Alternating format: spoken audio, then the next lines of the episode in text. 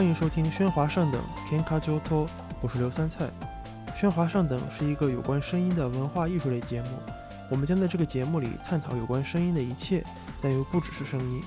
我们认为任何的声音都是有意义的，它不应当只是一种媒介，更应该成为一种研究和学习的路径。如果您喜欢这期节目，欢迎您使用泛用型播客客户端订阅和收听。您也可以通过访问喧哗上等的官方主页来赞助这档节目，帮助它继续存活下去。我们的网站是 kenkajoto 点 com，k e n k a j o u t o。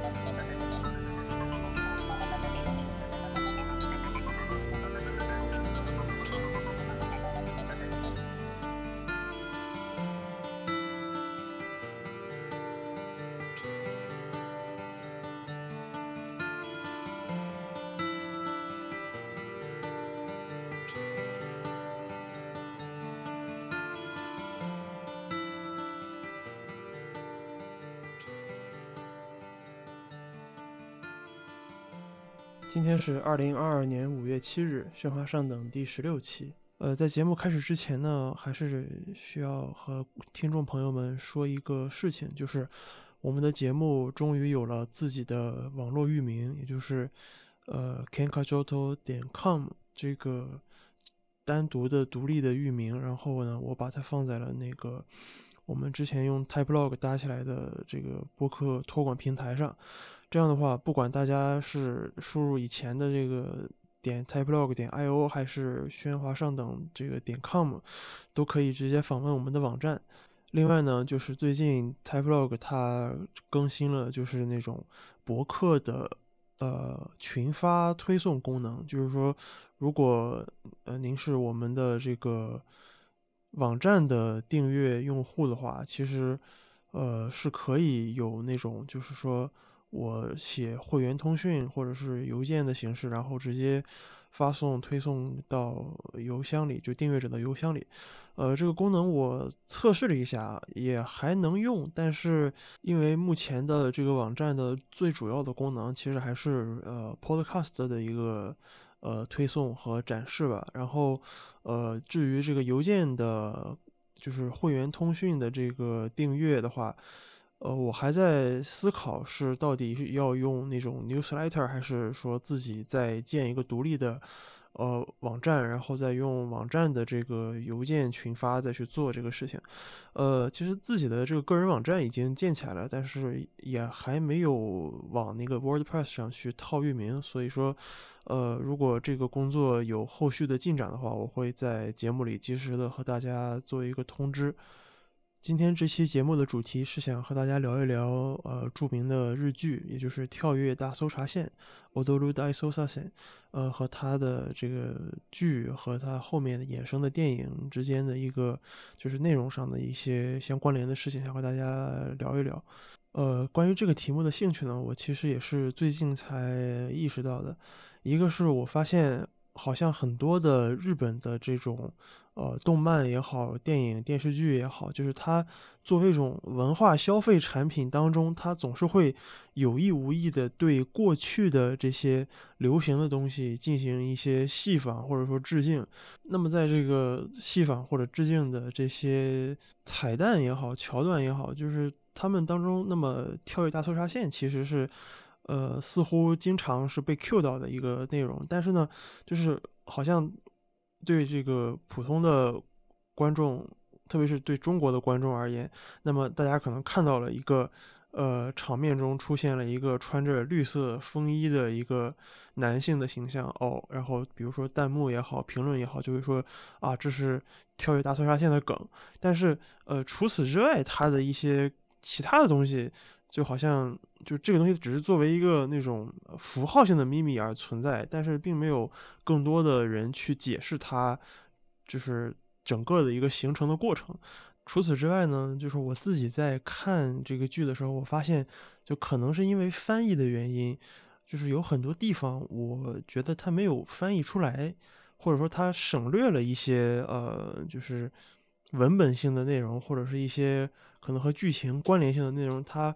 要么就不翻译，要么就翻译的就非常模糊，所以导致我觉得，如果是不懂日语的，呃，这个中国观众看就是字幕的话，很可能会丢失到一些就是和剧情有关或者和剧情没有关系的一些这种呃所谓 text，就是就所谓就解释性的东西，可能会非常的欠缺。这也是我做这期节目的原因之一，就是我尽我想尽量的发现一些。呃，就是中国的观众可能没有注意到，但是又的确是在这个日语文本中，就作为一个电视剧也好，电影也好，它作为一个内容存在的，以及这个内容本身是有更加往前一步的一个引申的含义的。首先要介绍一下《跳跃大搜查线》的一个基本的概况，就是它是一九九七年一月至三月上映的一部冬季档的日剧，然后呢由本广克行导演，然后龟山千广制片，呃军种良一编剧，呃这个班底一直是持续到从电视剧一直到二零一二年的，就是作为完结篇的最后一部大搜查线的真人电影，就是新的希望的那一部。呃，新的这个就最后一部的电影大结局，其实一直都是这么一个班底，这么一个团队，呃，担纲制作的。那么演员呢，也基本都是原班人马，并且还在后面的这个剧情中不断的加入新的角色。其实有一点就是构筑成一个类似大搜大搜查线宇宙的这么一个感觉。那么作为一个以警察题材为主题的电视连续剧呢，它呃就是完全不同于当时。流行的这种刑侦剧，就是那种重点讲述警察怎么破案的这样的一个情节，而是把重心放在了就是基层警察，呃，警察局之间的一个这种生活百态吧，可以说是一个群像剧。那么，当然跟事件有关的这种描写、破案的这个描写，当然也有，但是呢，其实它。并没有把大量的笔墨放在就是怎么去破这个案子，而是说，呃，就是破案这件事情和警察之间，包括呃警察的领导以及基层的警察之间的关系。那么作为一部动漫迷，其实导演是毫不掩饰他自己在《大搜查线》这部剧中加入的关于动漫的梗。其中最广为人知的，那当然是呃对 EVA，就是《新世纪福音战士》的那么一个可以说是恶搞，或者说引用或者 quote，就怎么样都行，就是他大量的引用 EVA 的梗，就最主要的包括他这种呃，比如说在称呼里面的这些呃搜查官，就是从那个警察。本部就是警视厅派来的这些高阶官僚的时候，他们会这个底下这个湾岸署这个派出所这个分局的人就会把他们戏称为什么初号机、二号机、三号机。另外，尤其是在就是当时电视剧版播出的时候，它每一集的这个标题，它那个字体就是那种明朝体，其实就是很很明显的是在引用，就是和在致敬它这个 EVA 的每一集的这种标题的那个字体的排版和那个字样。然后更不用说，就是在每一集的这种就关于这个搜查或者这种比较紧张的场合，就特别会想起来 EVA 那个经典的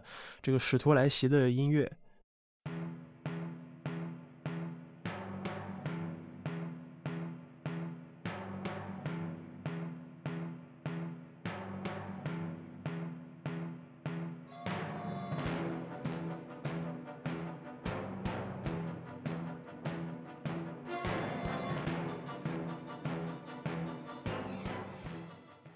那么除了 EVA 之外呢，在《大搜查线》这部电视剧的身上，还能看到很多关于呃导演引用了日本押井守导演的这个动画作品《机动警察》的一些很多的一些小梗在里面。呃，我现在能想到的一些，比如说那个主角，这个就是《机动警察》的一个主角叫做萧元有马喜诺哈拉阿斯玛，然后他这个萧元这个姓其实就是对应的这个呃《大搜查线》里面那个。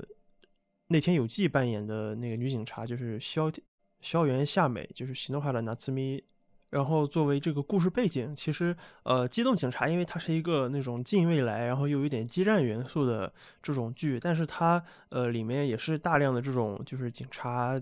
之间的这种呃人人人际交往啊，包括呃他的背景也是在那个那种幻想说啊，未来东京的这个新的东京湾作为一个非常具有国际性的、非常这个先进的这么一个呃地方的一个代表。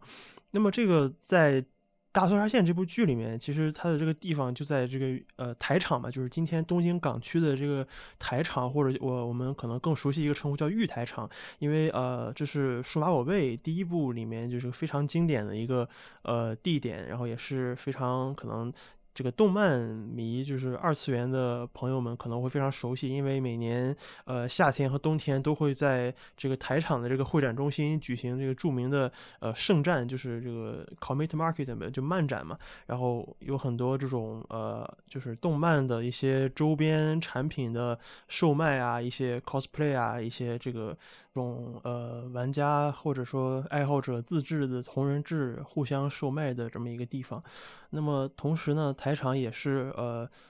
在当时就是九七年，正好是那个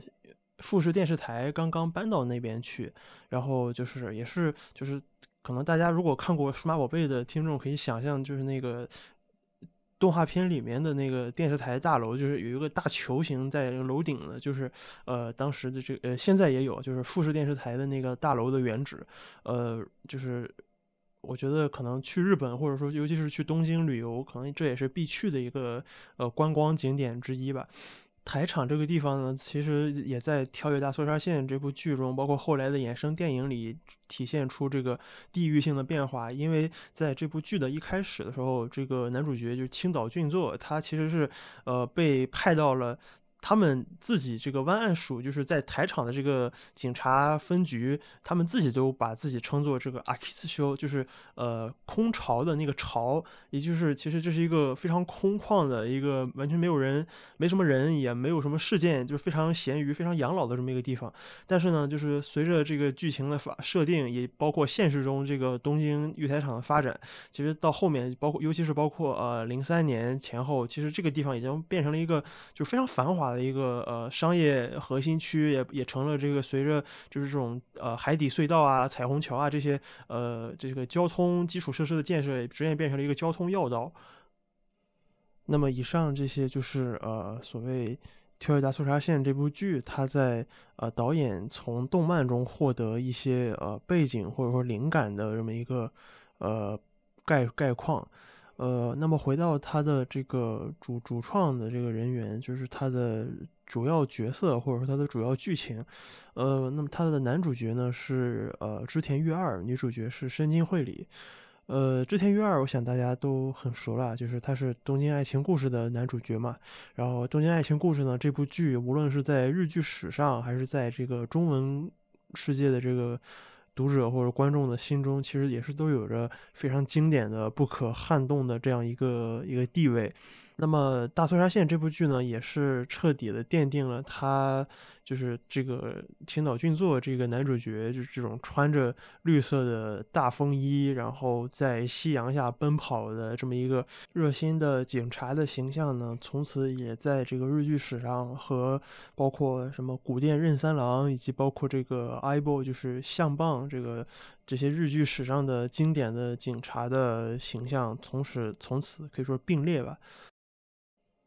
其实，在呃青岛。俊作这个角色，他在电视剧中其实每次自我介绍的时候都会说啊，青島です。あの、トチチと同じの青島です。这个トチチ就是呃东京都知事嘛。那么呃，我们知道一九九五至一九九九年担任东京都知事的，正好也是一位姓青岛的这个政治家，就是青岛姓男。呃，但是呢，就是中文的字幕。 在翻译这个剧的时候，可能是我觉得是这个听听的时候没听准嘛，然后就把它翻译成了啊，这个我叫青岛，是和某地名名字一样的青岛。呃，这个我是能理解的，因为日本的确也有一个地方叫做青岛，可能呃应该是也是一个市的一个名字吧。然后呢，就是。那我作为一个中国人，我特别我又是山东青岛出身的，那么我也能理解这个字幕组把这个青岛翻译成这个，呃，就是他照着这个理解翻译成这个青岛，就是我也能理解，但是但是的确就是和他的这个可能和他原意是不太符合的。那么这个是我自己发现的一个翻译的问题，就是他因为可能有些。词汇和一些特定的称呼，然后在日译中的过程中，他会呃省略，或者说大概觉得这个词没那么重要，大概就会就是没有好好翻译。但是其实那些就是词汇是非常有信息量的，特别是一些比较细节性的东西，就可能会会漏掉，以至于可能大家在理解中文观众在理解剧情的时候，就可能会因为翻译的信息差而丢失一些细节。至于饰演女主角的深津绘里呢，其实如果你是一位刚刚接触日剧，特别是最近几年的日剧的听众的话，你可能会对这个名字并没有什么印象，因为深津绘里在大约从二零一二年到现在，其实并没有正经演过什么日剧，连电影大概也就只演过三四部左右，并且他。最近就是去年年底开始在 NHK，呃，重新演了一部晨间剧。这其实是距离他上次拍日剧已经过去接近十年的时间了。但是如果你是一个日本电影的一个呃粉丝的话，一个电影爱好者的话，你对深津绘里的名字肯定并不陌生。他其实在日本电影史上，尤其是。当代的日本电影史上是一个，比如说影后或者说事后一般的这个存在。他的关于电影的代表作，除了《跳跃大搜查线》的这些衍生的电影之外呢，其实《跳跃大搜查线》并没有让他。呃，真正拿过就是电影的这个学院的奖，包括最佳女主、最佳女配都没有，她只是提名。但是，就是说真正让她拿奖的，反而是那些看起来比较小众的电影，比如说，呃，吉田修一的呃《恶人》，还有呃，比如说宛如阿修罗，这些都是让她拿过呃学院奖的，就是最佳女主、最佳女配的。同时，她也是日本历史上。第八个还是第九个的，就是拿过这个学院奖，就是大满贯的，就是包括最佳新人、最佳女主、最佳女配的这些奖的获得者。所以说，他的这种演技上的地位，其实完全不输于之前玉二的这个成就。那么回到《跳跃大搜查线》本身来说，就是它其实是一个非常成功的日语叫做 “Go Luck Egg”，就是娱乐电影的一个产品。那么不管是从商业上，就是说它的呃日剧衍生的这些改编电影，其实都呃日日语都写作就是实写化，就是吉虾卡艾嘎，呃，就是说它的这个性质其实和一些比如说包括漫改，包括呃一些这种小说改的这些东西，其实都。呃，是是属于一类的，因为它是在一个既有文本的基础上，而并非一个原创的故事。它的这种故事模式呢，我就前几天在写这个这期节目的大纲的时候，忽然想到了一个名字，就是我会管它叫做哆啦 A 梦式的编剧，就是非常的结构化或者说单元化。那么特别是在电影的这个改编中，其实体现的特别明显，因为就是。它在商业上，你要保证一个票房，同时你要保证一个就是剧作结构的稳定性，就你不能让它就是在维持原设定的基础上，因为你这个。电影加入的这个情节让它塌掉，所以就是它会设计的特别精巧。比如说，呃，主线大概是一个有一个非常固定的主线，那么在这个固固定的主线的基础上，它会插入一些，比如说插科打诨的桥段。那么最典型的例子就是他们就是这个结构的角色中有专门负责呃喜剧部分的人，就比如说整个这个。呃，他们叫湾岸署嘛，就是这个警察局里面的这个署长，就是局长，呃，局长和副局长，其实还有呃，他们的就是之前的一个科长，就三个中年人，然后专门饰演这种，呃，日语，他们有一个专门的词来称呼他们三个，叫做这个 three amigo，就是 three ami，就缩写，日本人喜欢用这种就是两个单词的。各自前两个音，然后来组成一个缩写，来来称呼这个某某某一个东西。那么这个三个朋友就是 Three Amigo 这个组合呢，就是基本上是在电影中负责一些，呃，就是连接不同的桥段以及开启新的就是情节的一个，呃，就是矛矛盾的一个中就中间的一个角色。另外呢，就是在呃每一集就是包括电影的。电视剧的这种开头和结尾，就它一定有一个，就是你看似呃非常小的、非常甚至有点就是滑滑稽的一个小的事情，比如说啊今天谁丢东西了，然后今天啊我好像拿了一个什么东西，捡到了一个什么东西，结果最后呃和它整个的这个大的呃事件的背后可能是有一个隐约的呼应关系的，或者说它至少有一个线类似呃剧剧情线索上的一个衔接。那么这种呃故事的结构，它固然保证了它在作为一个叙事文本，就是作为一个剧也好，作为一个电影也好，它的一个结构上是非常强硬的，是是非常能让人看得下去的。那么这也是它这么多年来经久不衰的一个原因。呃，当然也有就是说，呃，在剧情内容的一个设置上，从九七年的剧，一直到后面九九年、零三年，然后呃一零年、一二年这些呃衍生的产品的这种改编中，其实不断的它在强调一些之前已经有的东西。那么呃在形成这种前后呼应，就是文本内容上的前后呼应的这个基础上，那慢慢慢就是成为一个呃你可以说它成为一个梗也好，或者说成为一个。能够呃让比如说十年就是追这个剧追这个电影十年以上的这个老观众，让他能够感受到一个这种怀旧的情节上的东西。那么这种其实，在今天好莱坞电影包括超级英雄啊、漫威，其实用的非常多嘛，就是非常非常常见的一种手法。但是这种呃结构它能够维持住的另外一个原因就是说，呃，编剧都是。固定的，就是呃日日剧，特别是日本的这种衍生的东西，它可能脚本担当脚本编剧的人都是一个，那么它能够保持一个结构上的稳定性，但是在呃这种不断的去做一个衍生的这个所可以说是二次创作的这种过程中呢，也会出现一些包括像呃过于强调一个概念，反而忽视了这种整体的。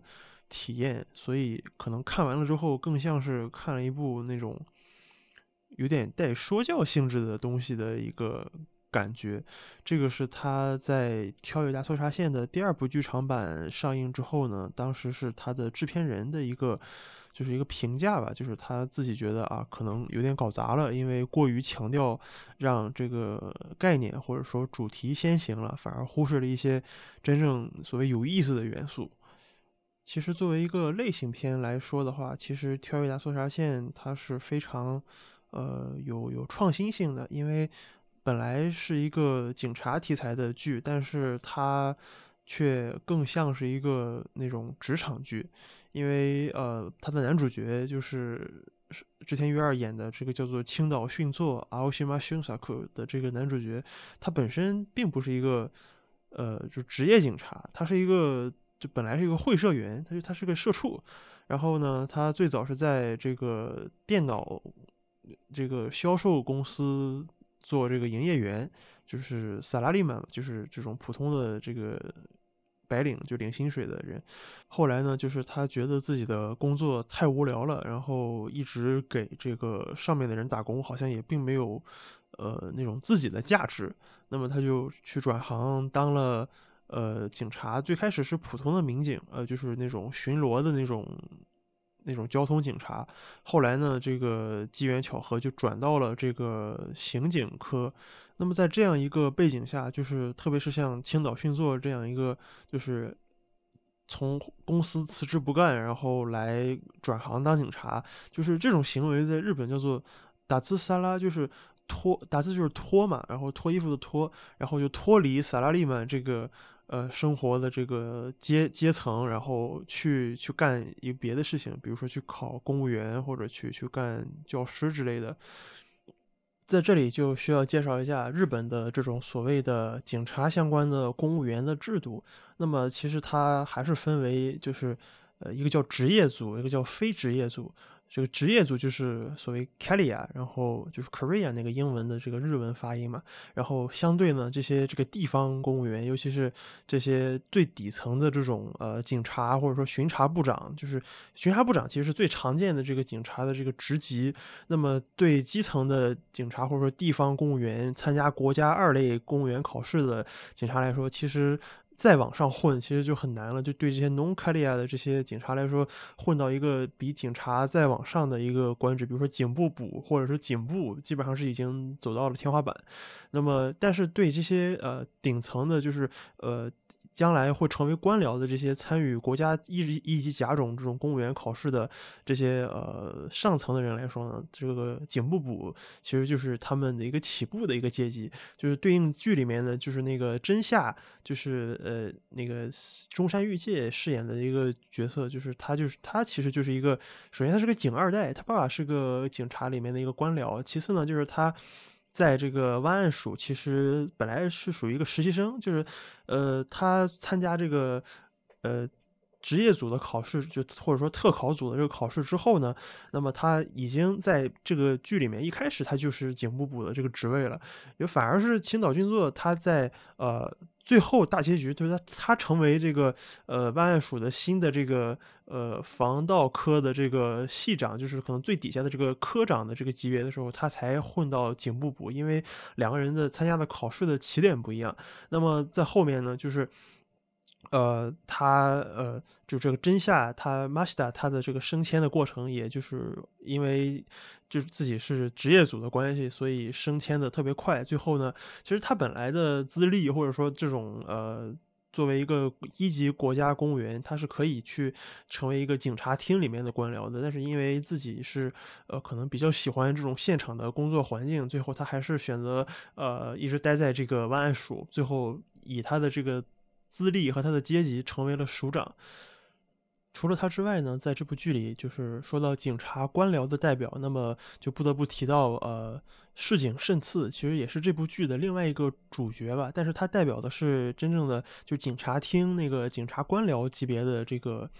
呃势力。那么姆罗伊桑就是市井慎次这个人呢，就是他也是呃和青岛在第一集开始就是互相有一些争端，但是后面两个人也互相理解，并且，呃，就是共同实现一个理想的这么一个呃代表。反正之间的关系呢，其实也是这部剧的一个非常重要的主题之一。因为本来青岛训作是希望自己这个换工作之后，能够在警察局过上那种就是传统意义上的抓坏人的那种每天非常热血、非常搜集证据，然后跑现场的这种刑警生活。但是其实现场就是实际的这种生活体验，并不是和他想象的那样，反而和他之前生活过的那种，呃，在公司上班处理和这个科长，就是所谓处长，或者说和这个更高级的领导之间的关系，以及和同事之间的关系，尤其是跳跃大搜查线在第一集的这个从。题目到台词就是都在说啊，原来警察就跟这个会社就是公司嘛，开一下，警察跟会社是一样的。他特别是这种当时的这个警察同事们呢，管这个警视厅就是警察本部叫做总店，就是 home 店，然后管自己叫做这个支店，就是。呃，分店嘛，然后这个说法其实就跟那种就是大公司在某某呃地方开一个分分公司这种说法其实是一样的，尤其是呃，特别是碰上事件的时候，那么肯定会从这个就总店，就是这个警视厅派来这个搜查一课的这个一堆人，然后一堆官僚过来这个开什么各种搜查搜查会议，然后在你们这个呃。分分点这个分局这个小地方成立这个搜查本部，完了之后呢，各种就是开会，完了还不让你这个作为这个最底层的这个跑腿儿的警察去参与这个整体的呃这个破案的环节，可能会让你们去做一些外围的这种啊巡逻啊，然后这种工作，反而是呃。在这个体制内，为了所谓一些功劳的问题啊，为了一些这个体制，呃，这种固固定传统的一些东西，去去可以说权力上的一些斗争或者是排挤。也正因为如此，就是《跳跃大搜查线》这部系列连续剧和它的电影在后面一直贯穿始终的一个主题呢，就是个人和组织之间的关系。那么在这部剧中呢，其实我们可以看到他对个人的描写其实是非常的纯粹的，或者说是非常的理想化的，因为他没有过多的其他的元素，比如说，呃，可能在聊这个主角的这种他面对警警察作为一个职业、作为一个事业的这个基础上，他并没有过多的去涉及一些感情问题，比如说恋爱的元素，然后一些，呃。个人的这种就是精神状态或者说情感状态的一个过多的描写，当然这个原因在呃一些访谈中会提到，就是说当时的编剧本来是希望加入这些元素的，但是因为同时期的其他的电视剧其实其实有类似的描写了，那么他可能如果再加进去这种恋爱的桥段的话，可能会去给观众造成一种。呃，审美疲劳，或者说呃，就影响整个的观感。那么他就在后续的剧情中，就直接把这些呃前面铺垫起来的这些呃一些线索吧，可能就跟恋爱有关的东西，就直接 pass 掉了，就直接忽略掉了。那么就更加专注在于这种跟警察生活相关的角色塑造上。但是这种选择其实反而会取得了一个在最后取得了一个比较好的效果，因为，呃，不管是青岛勋作这个角色，还是整部剧它这个 theme 就是这个主题，就因为这种取舍之后呢，就会变得更加纯粹，就是更加呃，就是。所谓的让角色去为了整个的主题服务，而不是说，呃，反过来就是通过剧情塑造角色。青岛俊作这个形象，包括跳跃大搜查线的一些，就是能够很快让人想起来，就是绑定这个剧的印象的这些梗呢，其实在后续的，就是后面的这种最近几年的动漫啊，然后。电影日剧里面其实也会，呃，偶然会会 cue 到，就是有一些点就是我以前没有注意到，后来然后看了这部剧之后才慢慢的就是联系上关联起来的。一个是就是那个暗杀教室，呃，当时 Jump 少年 Jump 非常火的一个动画片，现现在已经完结了。然后它里面就是有有一幕，就是那个暗杀教室，就是那个老师他不是一个怪物嘛，然后他这个在这个教室里面就锻炼学生们，然后呢他。有一集就是学生们就是警察抓小偷，后来呢，这个就是学生这个就大概就是作弊吧，然后就把这个让老师把学生放走了，然后呢，另外一个老师就是负责演这个警察的这个老师呢，就老抓不到人，然后这个时候呢，这个这个张宇老师就就给他相当于打电话嘛，然后这个时候他的那个形象其实就是，呃。大搜查线里面那个绿色风衣的那个形象，就是啊，抱怨为什么我们老抓不到人啊这样子。那么还有一个呢，就是最近非常火的那个哈库兹梅，就是秘密内幕。然后，呃，有有两种翻译啊，就是因为它的原作漫画后来也是在去年接连被改编成电视剧和呃动画片嘛。然后它的改编的名字就变成了，就原原来的名字是叫做呃。Koban j o s h i n o Gakshu，就是交番女子的逆袭，呃，交番就是呃派出所那个的意思，呃，他在这个影视化改编的时候就改成了叫做战斗吧派出所女子，就是塔塔卡交班就是就这么一个改编。那么他在这里面其实整个故事结构也是围绕着一个就是。基层警察的一个日常生活展开的，当然也有呃这种关于破案的环节，但是其实并没有那种传统的这个刑事电视剧那么的，就是注重那些那些细节。那么反而他在这个这部漫画呢，就是这个原作的这个编剧他的这种出发点，我觉得其实和大搜查线其实还是蛮像的，就是强调一个基层本身作为一个。非常累的，然后非常辛苦的这么一个环境，然后，呃，人和人之间的关系，以及这个人和事件的关系的，作为一个它的主要的主题。那么，在这样一个地方的分支的警察分局，或者说警察派出所的这么一个环境下，那么。警察可能也分好多种嘛，有就是负责巡逻的交通警察，有专门就是看着凶神恶煞，但其实是专门负责那种暴力犯罪的那种呃警察。那么他们也会有那种啊开什么搜查搜查本部会议的那种戏，那么也会有就是比如说在这个。开会的过程中，忽然别的呃警察的手机铃声响了，然后结果一听发现是那个《跳跃大搜查线》的呃主题曲。那这个时候主角就会吐槽啊，果然这个大家来当警察，还是很有很多人是受到这个国民性的这个电视剧的影响。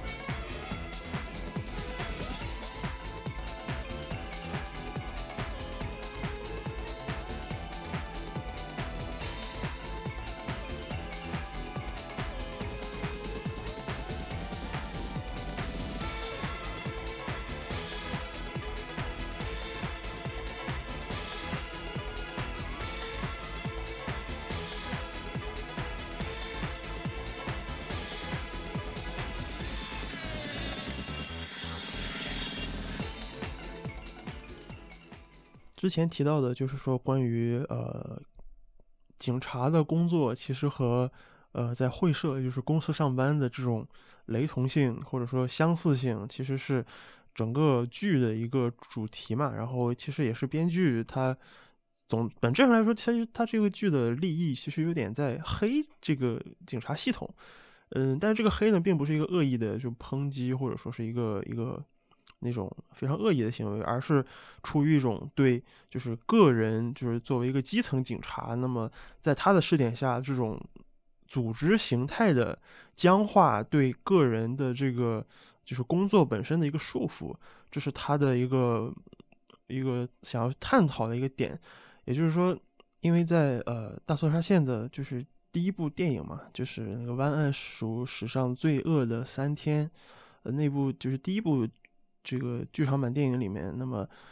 他这个事件其实是就是警察厅的这个叫警视副总监，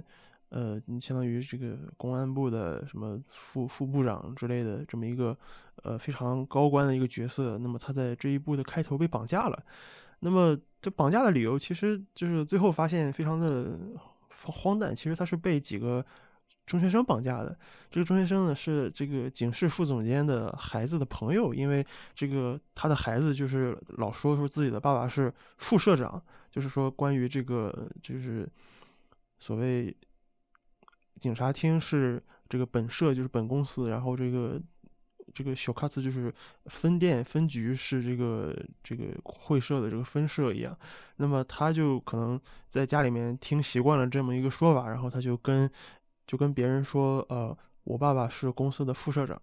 但是其实，呃，别人就会会错意嘛，就会真的以为他爸爸是什么非常有钱的公司的高官或者董事，那么就把他爸绑架了。那么这个事儿就是反映，然后在整个的解救的过程中，其实也反复的就是体现出各种警察上层的这个角色的各种扯皮，包括不愿意。呃，承担责任啊，到处把责任推卸给基层的警察呀，等等等等。然后就是，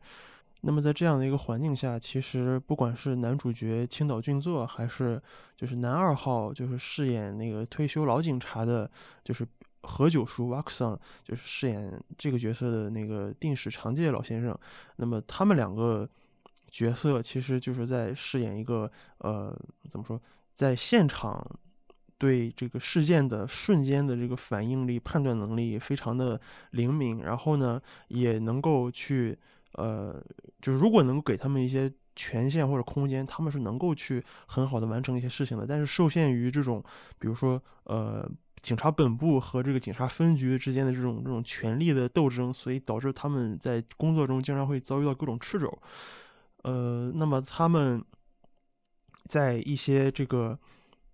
时候的发言其实就代表了当就是这种基层警察的这种心声，比如说他们会非常愤怒的，就是在这个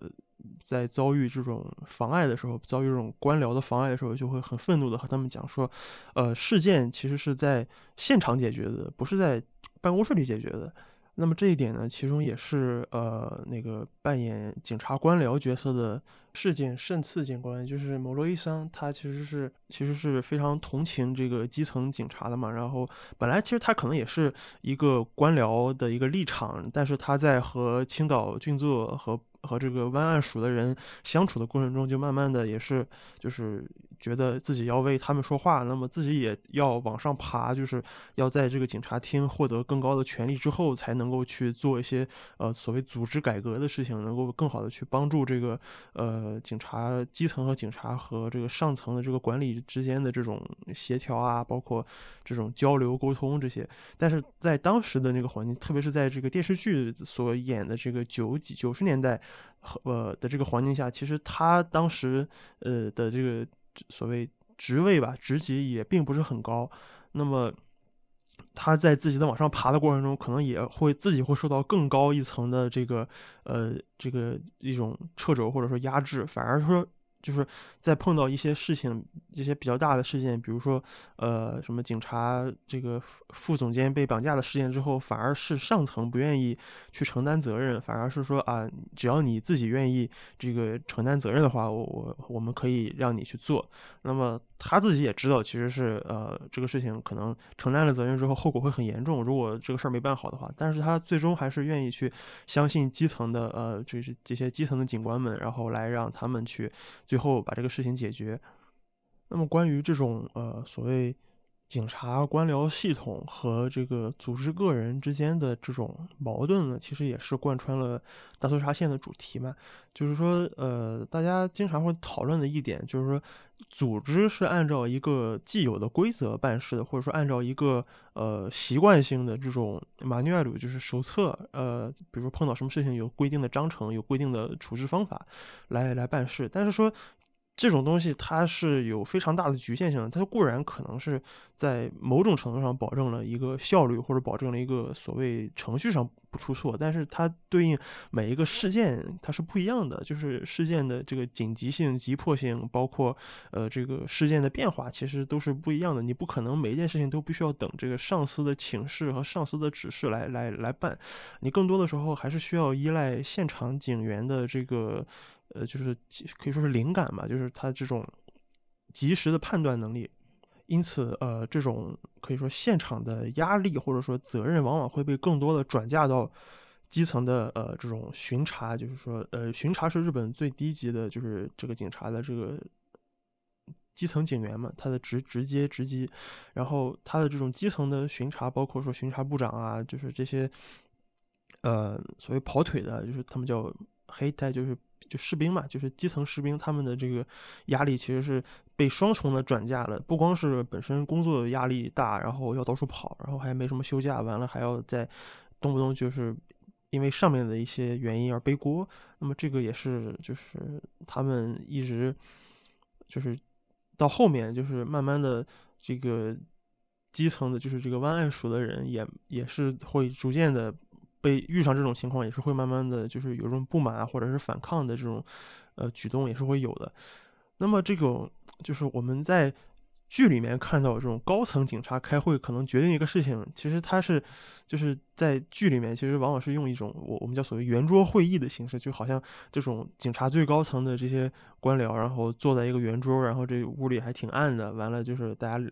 几句话就把事这事儿解决了，或者是几句话就把这个东西责任推到某一个人的身上，这种其实我觉得是在，就是可能大家知道这个导演他是一个动漫迷，然后他会各种引用这个包括 EVA、包括机动警察的一些梗，但是呃，就在这里可能会。有这个看过 EVA 的朋友觉得这可能是不是在呃致敬或者说戏仿那种就是人类补完会议，就是那种呃几也是几个人几个人坐在圆桌，然后在讨论这种啊什么这个使徒来了，我们要去怎么击退击退，然后包括人类补完计划的这么一个非常呃就是非常工于心机的场面。但是呃其实其实在我看来，就是这种与其说它是 EVA，它不如说是。对这个日本传统的这种，就是可以说叫市一魁或者说国一魁的这个呃行为的一个西方。就什么叫做一魁呢？就是呃，在日本的古代，特别是在这个中世纪的时候，经常会有那种就是呃那种令治国之间，就是现在的日本的县以前不都是叫什么什么国嘛？那么这个当地的这个基层的地主、商人、农民，然后。他们可能会通过这种，在一块布或者一张纸上，然后去用围一个圈的方式，把这些把他们的名字写下来。这样的话，就是每个人的名字都就是最后组成一个圆圈，然后他们相当于写了一个这种呃请愿书，或者说是一种这种呃誓约书，然后来这个。形成一个组织，说我们要去啊，可能要去找这个上层的这个领主去去谈判，或者说我们要去起义，然后呢，用这种方式，一个是表达底下的这种人的团结的决心，另外呢，就是说如果这个事儿被被暴露了，然后他作为一个呃证据，他被这个被拿被拿来这个去审抓这些人的话，那么其实这种所谓圆桌或者说一魁的这种呃这个这个这个，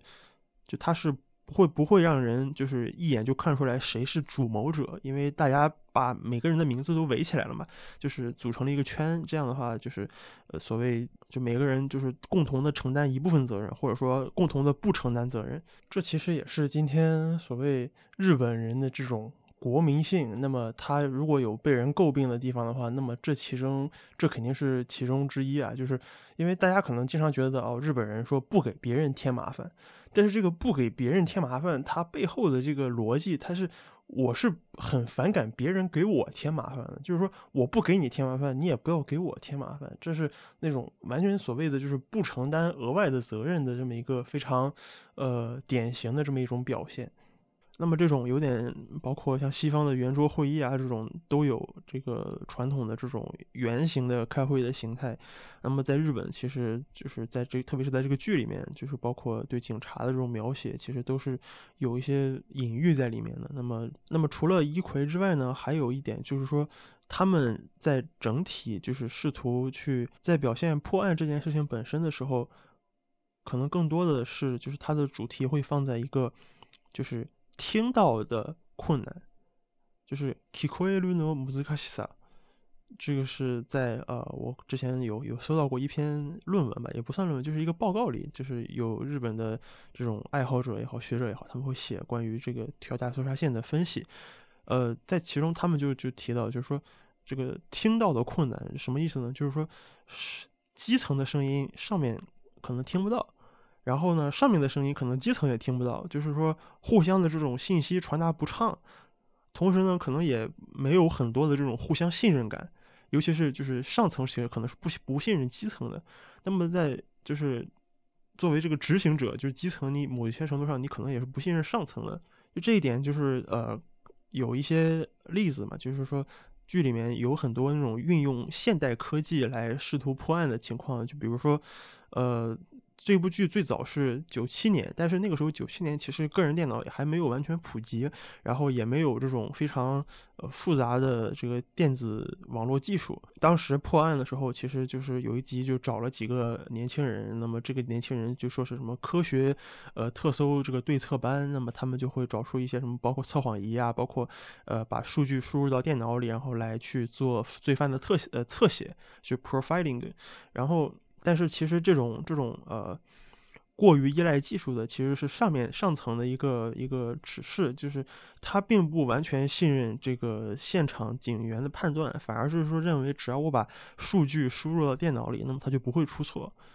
但是这件事，他其实就是完全忽略了，就是事件本身就是人的不确定性，就是他是完全的忽略了，就是他只要认为我是，他只相信我目前已经收集到的信息，而完全就是说，如果我再收集到其他的变量的话，我他可能就是一个是自己不一定会认，另外一个就是他在这个呃，就是可能会给电脑增加一些判断上的这种这种误差，那么他宁愿就是相信自己已有的这种搜查结果，也不愿意跟这个。后面的警察在在合作嘛，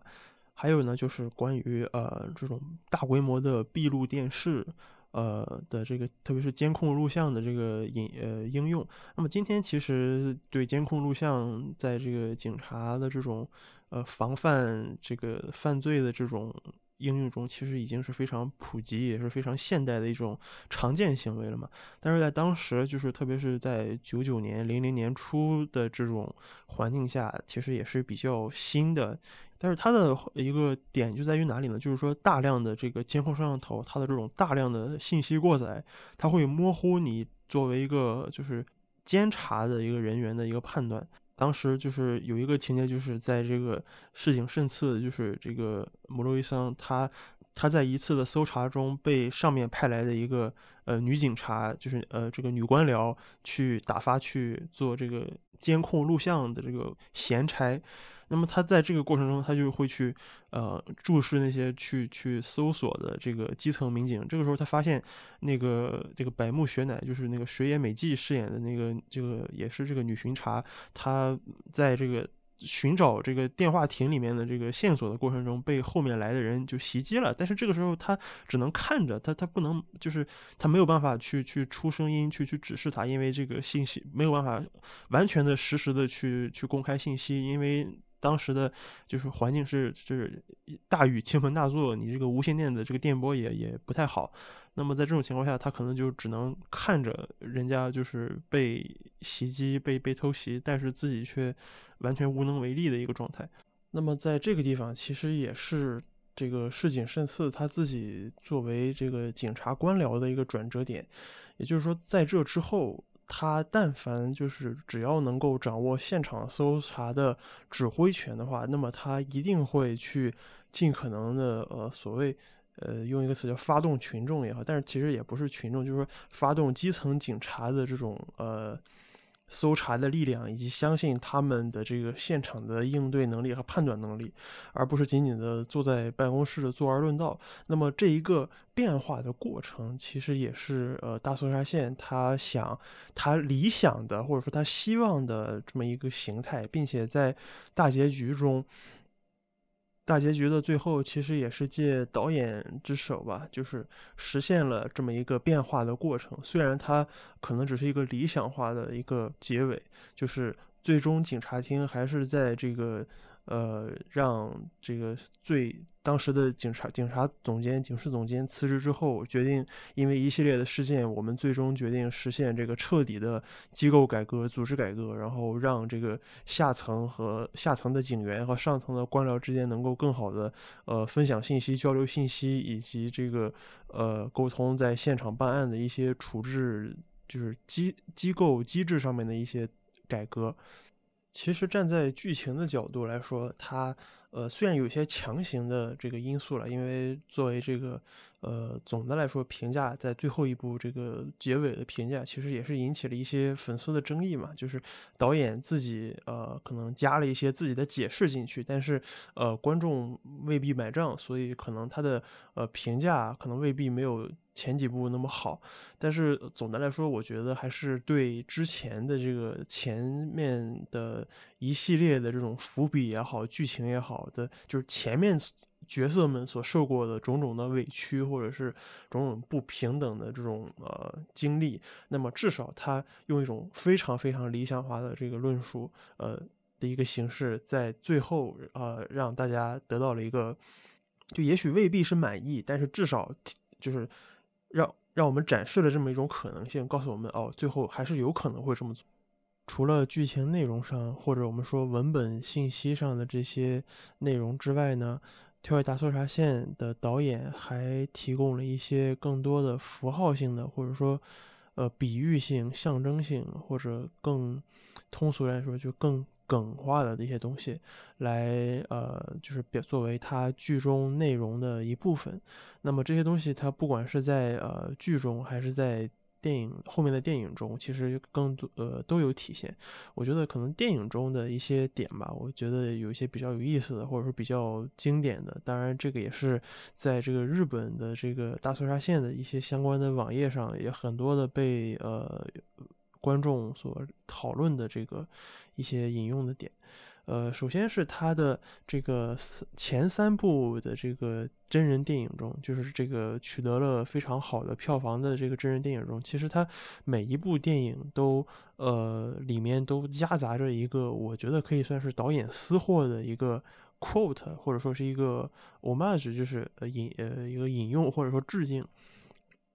具体是什么呢？就是呃他在。跳跃大搜查线的第一部电影中，就是呃，湾岸署史上最暗的三日中呢，里面就是那个何九叔，就是 Waxon，他被呃他在搜索这个警视副总监被绑架的这个案子中，因为这个警视副总监其实也是他自己年轻时候的一个好朋友嘛，就是他们两个人的关系就像是这个剧中这个呃。莫洛伊桑和这个青岛之间的这种关系一样，就是说一个要往上走，一个在现场呃干活儿但是呢，他们两个人就是老了，要已经退休了，但是其实并没有真正的实现这个所谓警察制度的改革。那么，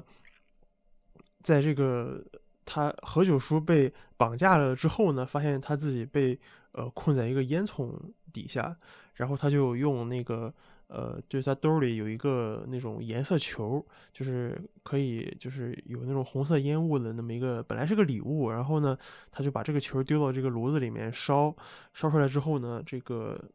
当时这个青岛正到处找他嘛，然后呢，就在这个屋顶上，然后就是偶然间发现了这个从烟囱里冒出来的这个红色的气体。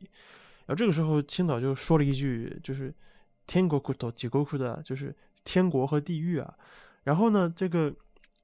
这个场面中就是对应着这个镜头是什么呢？就是整个画面一瞬间就从彩色的画面就变黑了，变成黑白的画面，然后只有那个呃那个烟雾是变红了的，是一个玫红色的。其实这个桥段就是直接致敬黑泽明的，就是同名的电影《天国和地狱》。呃，这部电影其实是一九六三年的一部老的黑白电影，然后呢，演员也是就是众所周知，就是黑泽明的电影御用演员，一位是三船敏郎，一位是重代大使，那么这些都是鼎鼎大名的日本电影史上的传奇人物。据说这个大搜查线是特意去找黑泽明的这个版权公司去买了这个相应的这种。许可吧，就是说我我要在你这个我自己的电影中去致敬或者引用你当年这个电影里面的这个这一幕这一个情节，在黑泽明的原作中，其实也是一个呃那么一场戏，就是把窗户打开，然后发现外面的这个只有烟囱里飘出来的一个玫红色的烟，但是这个是我们可能会下意识的觉得这是局限于当时的这种黑白电影的技术。然后，呃，所做出来的一些这种，可可以说是有点炫技，或者说是有些，呃，刻意做的一些处理。但是各位也要知道，就是彩色电影其实那个技术其实已经有了。就是我作为一个电影学院的毕业的学生，我到现在都还能记得，就是那种影视技术概论的课上的老师在讲这个电影这个彩色电影技术的时候，就说这个就是所谓特异双彩和特异三彩，也就是这个 Technicolor Two 和 Technicolor Three 的这个技术，就最迟。到一九三零年代，就是已经技术上是可以做到能够，呃，就是通过彩色的胶片或者通过这些呃这种洗印技术去实现这个彩色的影像。那么这种呃把这个影像从黑白从彩色故意变成黑白，或者说故意的从黑白中贴出那么一抹彩色，就是它一定是有一个别的用途的。就是它一定不是一个说我为了单纯的致敬黑泽明，然后才故意的去这么干的。虽然我们其实可以从《跳跃大搜查线》中的美术的一些布景上的小彩蛋来，呃，get 到其实这个片子和黑泽明是有关系的。就比如说，呃，他在这个把这个红色的球踢进烟囱冒红烟的那一个。那一个镜头中，其实它的背景其实有贴一个叫做黑泽涂料，有黑泽明的黑泽。那么，其实我觉得这里其实就是想暗示或者提示观众，那么这个东西可能是和黑泽明是有关系的。那么，呃，如果就是有观众去看这个黑泽明的这个原版的电影，就是《天国和地狱》的这个剧情的话，其实可以发现，整个其实大搜查线的剧情，其实整个的故事结构和包括它的内容的这个。大大的这个梗概，其实和这个《天国和地狱》也是有很多相似的地方。其实都是以这个以一个绑架的案件为一个整体的一个情节嘛，然后引出了一系列后面的一些故事。那么，我觉得这个就我的关注点其实不在于这个他是不是就所谓 Neta 的黑泽明，而是说这个镜头本身的这个意义，就是说它呃黑白的。胶片底片当中忽然冒出一抹彩色，其实这个也并不是呃所谓黑泽明的首创，就是他更要往前倒的话，其实他也是一个非常经典的一个一个存在，就是什么呢？是爱森斯坦的战舰波江金号。呃，在爱森斯坦就是学电影的朋友肯定都很熟悉，就是蒙太奇之父嘛，就是电影里蒙太奇三个字。就是蒙太奇作为一种呃电影剪辑的方法，或者作为一种电影理论的这个来源，其实就是从爱森斯坦，特别是以这个他的最代表作中的代表作就是《战舰波江金号》。然后呢，这部一九二零年代的电影呢，其实它因为是黑白的嘛，黑白胶片，但是呢，它的最后一场戏就是终于就是讲这个波江金号的这个水兵，然后他终于和这个呃革命，然后。乘上了一个革命的潮流之后，他终于在这个，呃，船顶上升起了这个白色的旗帜，然后在那一瞬间，然后变成了红色。其实那个红色是他手工就是在胶片上涂上去的，然后形成了这种动态这个 motion picture 的这样的一个效果。但是这样。确实让这场戏，就是让这个镜头，因为这个红呃，在黑白中多出了一抹红色，呃，更加就是所谓形成一种爱森斯坦自己提过的这种所谓 intellectual montage，就是理性蒙太奇，就更加有这种象征性或者说符号性的这个意义在。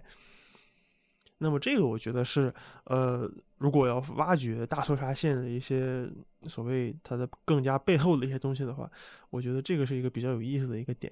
那么除了呃这个之外呢，就是在第二部第二部电影中，这个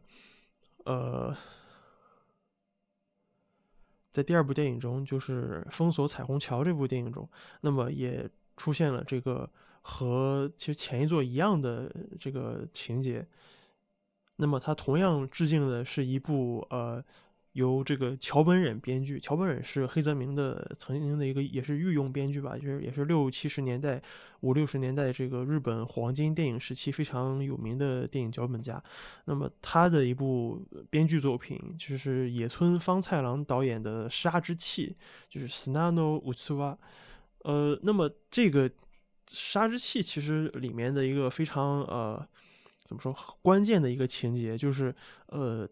绑匪就是这个犯人，他呃可能用的是这个秋田变，就是东日本东北秋田地区的这个方言，来模糊这个两个词之间的意思，以至于可能误导了这个警察搜索的一个方向。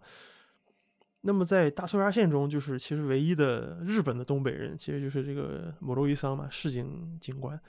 那么事情他其实是呃所谓东北大学出身，然后大学毕业之后，那么通过这个呃一级一级甲等公务员考试，然后进入警察厅成为这个官僚。那么他作为一个所谓地方呃派系的这么一个呃，可能不是特别受这种。所谓这个辖之厅，就是警察公务员厅，到处是这种东京大学的这个 elite，就是各种精英们云集的这个地方。那么他作为一个东北地区出生的人，当然是其实是不受欢迎的。那么在这里其实也玩了一个，就是他的一个方言梗，就是呃，在这这个这场戏里面，就是他把这个呃龟田和莆田这两个字，就是龟是这个卡美，龟田卡美达，然后这个呃。莆田就是那个蒲扇的蒲的那个莆田，就是卡马达，因为呃用这个日本的这个东北方言，然后导致这两个单词的读音会非常接近，以至于让这个东京的这些呃警察们可能会就听就听混了，所以在前期可能直接就是呃没有。完全的没有线索，直到后来哦，可能意识到了这个作为一个线索之后呢，那么这个深田惠里饰演的饰演的这个这个恩田景翁大桑就直接就说啊，这就是那个呃杀之气啊，然后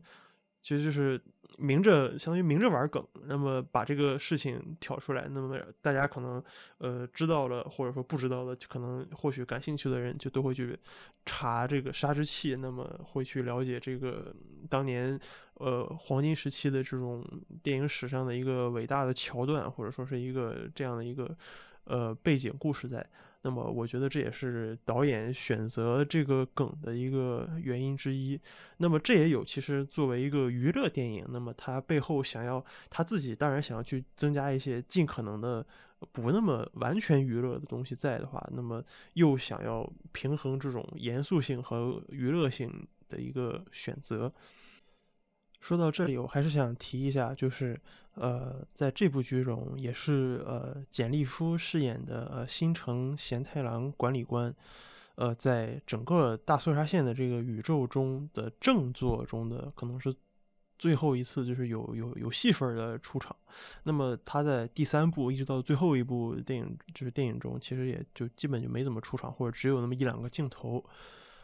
呃，至于为什么要提到他呢？是因为我自己发现了一个很有意思的地方，就是，呃，《跳跃大搜查线》的原声音乐中，其实有一首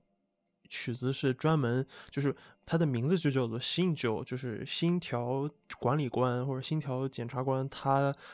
他的这个登场的时候，或者说有他的戏份的时候，那么出现的一条这个主题音乐。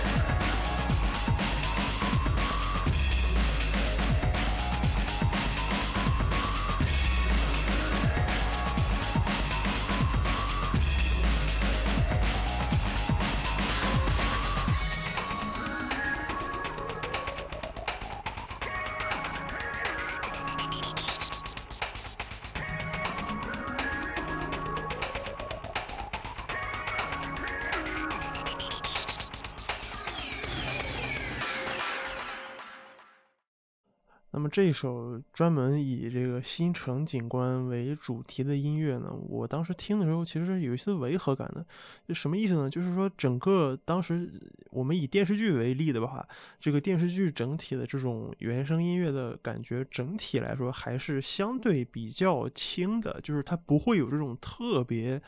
大失真的这种呃所谓合成器也好，电吉他也好，或者说这种呃比较听起来稍微有一种粗糙感的一些东西，就它和它整之前整体的这些编曲的风格是非常的差异非常大的。那么我能够想到的是什么例子呢？就是一九九三年呃 YMO 重重新集合起来的时候，他们发了一首新的单曲专辑，就是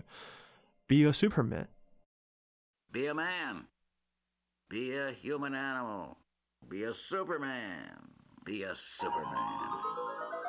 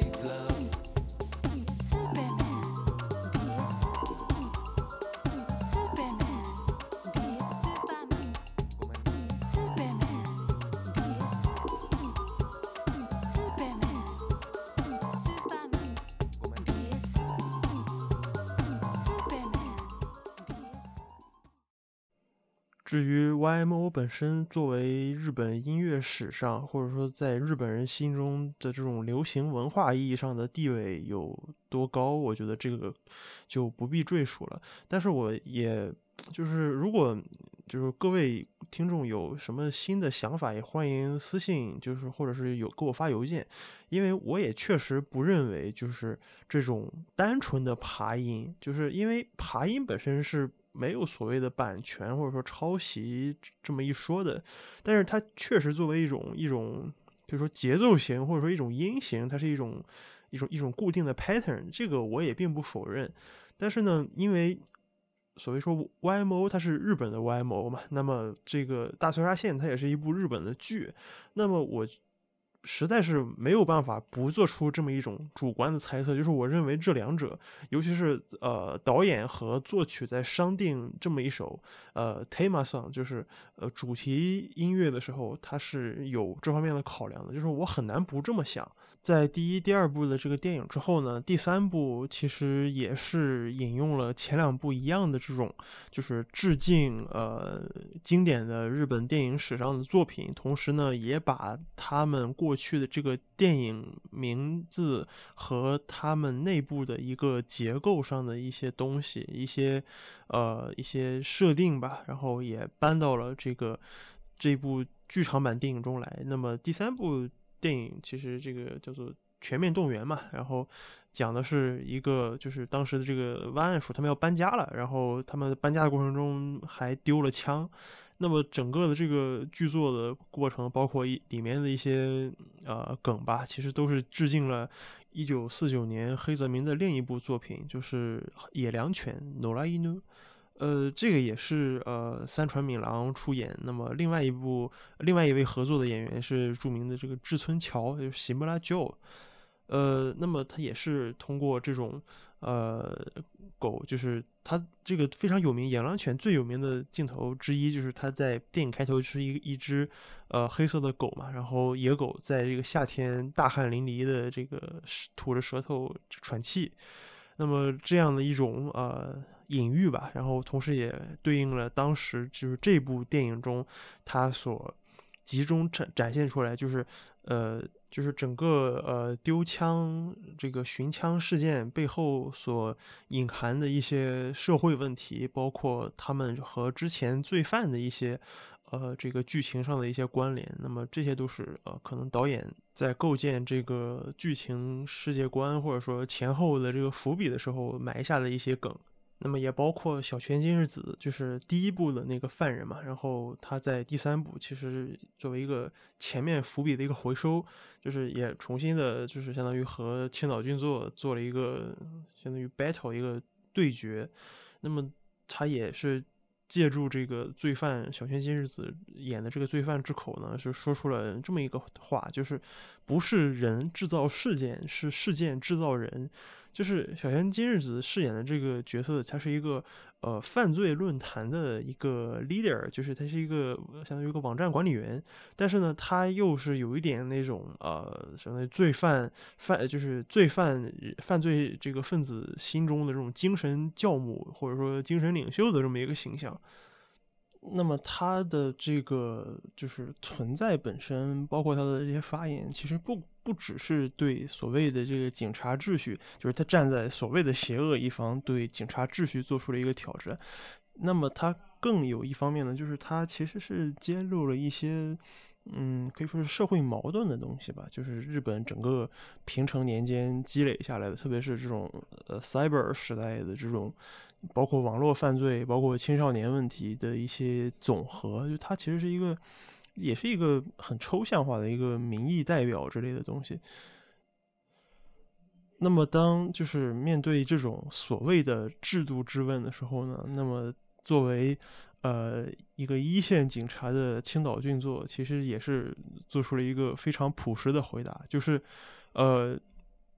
我只管抓犯人，就是我只是一个现场的警察，这是一个一线的警察。那么我相信，就是那些制度上的事情，那些政策啊、规则上的事情，我相信，呃，市警姆洛伊桑他是可以做好的，因为他总他我相信他能做到，是因为我和他有一个约定，就是他会往上爬，然后来改善我们的这个现场的工作环境，然后我们通过我们的工作让这个社会的治安变得更好。就是他这个还是一个，就是最终回到了一个这种理想的警察的生活。就是我们当然知道，呃，现实其实是很难改变的。我们也知道，就是日本整个的这种政治啊框架秩序，呃，就这种现有的机制而言，就是引入一种可谓颠覆性的改革，其实是基本是不可能的。但是呢，他又在这个影视剧中去尝试，就是在。最特别在最后了，就特别特别理想化了，就是啊，我最后还是要实现，就还是已经或者说已经实现了。那么在这么一个就是给观众这么一个可以说是想象的希望吧，我觉得这也是就是大搜查线它整个的这种价值观上的一个魅力所在。就是我们当然知道改变很难，但是我们总有人。在尝试，总有人愿意去尝试。就是我们总会有一个像千岛俊作那样，永满永远充满了朝气，充满着活力，永远活在活跃在呃犯罪现场的第一线，或者永远他可能永远是一个社畜，但是永远就是保持一种希望，在去面对他接下来想要遇到的一些情况，包括生活的琐碎，包括同事的一些东西，包括和上级的一些东西，因为他知道就是。尽管现实无法逃避，但是我们总有办法去解决这些事情的。以上就是这一期的喧哗上等。如果您喜欢这档节目，欢迎您关注、订阅以及赞助的形式支持我们的网站，呃，kenkajoto 点 com，k e n k a j o u t o 点 com，或者通过喜马拉雅、小宇宙或者其他泛用型博客平台来呃关注我们，然后。或者给我发邮件，呃，如果您赞助了我们这档节目的话，也欢迎您呃留言附下您的邮箱，这样呃您可以不定期的收到我写的会员通讯。